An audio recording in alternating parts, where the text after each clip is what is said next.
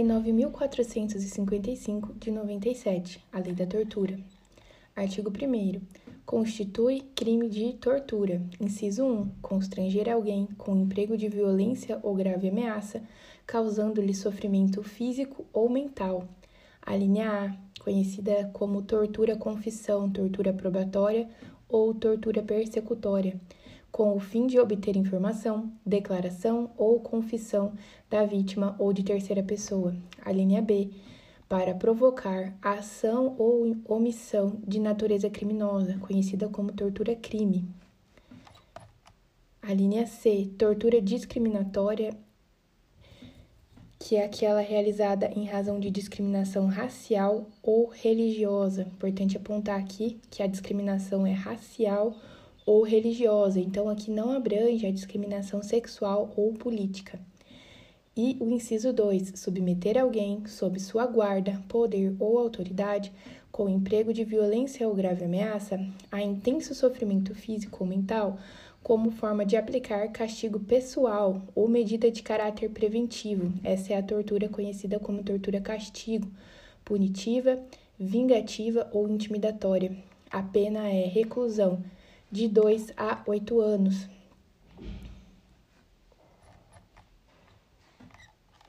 Parágrafo 1. Na mesma pena, incorre quem submete pessoa presa ou sujeita à medida de segurança a sofrimento físico ou mental por intermédio da prática de ato não previsto em lei ou não resultante de medida legal. O parágrafo 2.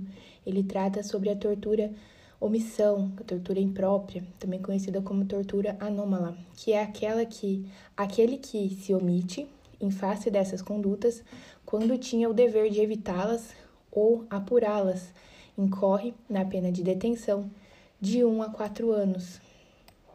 Pessoal, é importante é, diferenciar aqui a omissão imprópria da omissão própria. A omissão imprópria é aquela que é relacionada com a figura do garante, o garantidor. Se o agente era garantidor da vítima, ele tinha o dever de evitar a tortura. Como exemplo, a uma mãe que tem ciência que o marido tortura o filho, mas ela não faz nada para impedir que isso aconteça. Então, ela pratica aí nesse caso uma omissão própria. E temos também a omissão própria. O agente soube da, da tortura, mas ele não determinou sua sua apuração. É aquele caso em que o agente ali é o responsável. Por exemplo, o delegado de polícia, ele fica sabendo que um dos seus policiais, ele torturou um, um preso, um suspeito, e apesar disso ele não toma nenhuma providência. Continuando.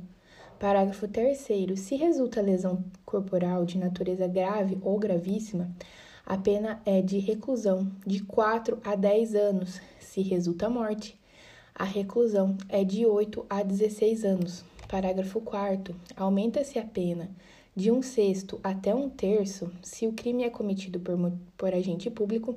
E 2. 2. Se o crime é cometido contra criança, gestante, portador de deficiência, adolescente ou maior de 60 anos. Inciso 3.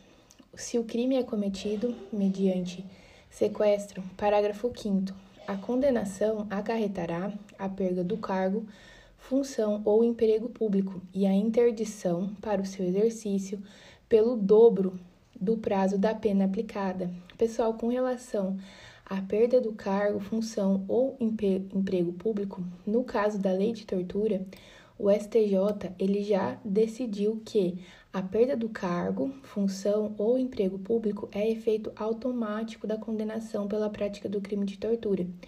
Logo, não é necessária uma fundamentação concreta, como ocorre nas demais hipóteses do Código Penal, para sua aplicação. Então, no caso da tortura, a perda do cargo, função ou emprego público, ela é automática.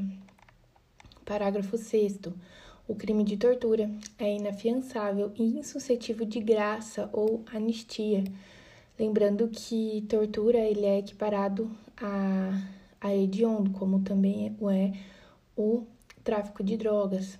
Parágrafo 7 O condenado por crime previsto nesta lei, salvo a hipótese do parágrafo 2 iniciará o cumprimento da pena em regime fechado, Em que pese essa previsão aqui do artigo do parágrafo 7 a gente sabe que o regime inicialmente fechado obrigatório, ele é inconstitucional.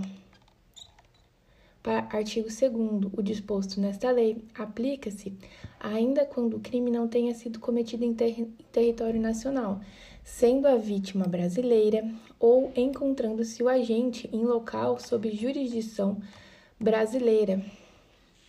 No caso aqui da vítima brasileira, pessoal, é uma hipótese né, de extraterritorialidade. Então, a extraterritorialidade incondicionada, porque o artigo ele fala que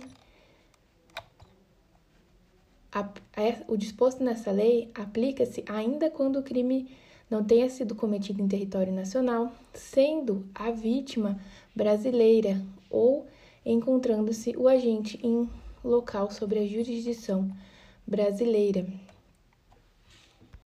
Por fim, pessoal, é, eu vou ler a parte da Convenção contra a Tortura e outros tratamentos ou penas cruéis, desumanos ou degradantes, que fala sobre o conceito de tortura em si. Então, vamos lá.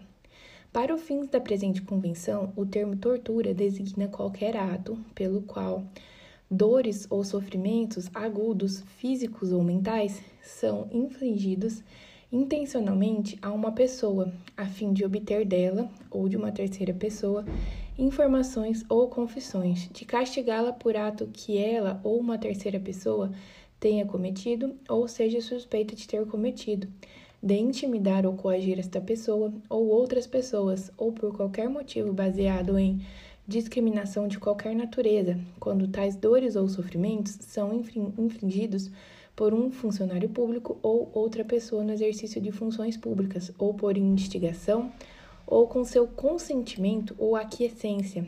Não se considerará como tortura as dores ou sofrimentos que sejam consequências unicamente de sanções legítimas ou que sejam inerentes a tais sanções ou delas decorram. Tanto a Constituição Federal quanto a Lei de Crimes Hediondos, eles equiparam a tortura a crimes hediondos, como eu já mencionei anteriormente. E o crime de tortura, salvo as exceções legais, ele é considerado um crime comum, podendo ser praticado por qualquer pessoa, não se exigindo condição especial de funcionário público. Temos um, um inciso, né, o inciso segundo do artigo 1 que ele é considerado um crime próprio. Por quê? O que, que dispõe né, o, o inciso segundo? Submeter alguém sob sua guarda, poder ou autoridade. Então, devido a esse trecho aqui, né, ele é considerado um crime próprio, porque somente pode ser agente ativo do crime tortura castigo, que é esse inciso lido acima, aquele que detiver é, que detiver de outra pessoa sob sua guarda, poder ou autoridade.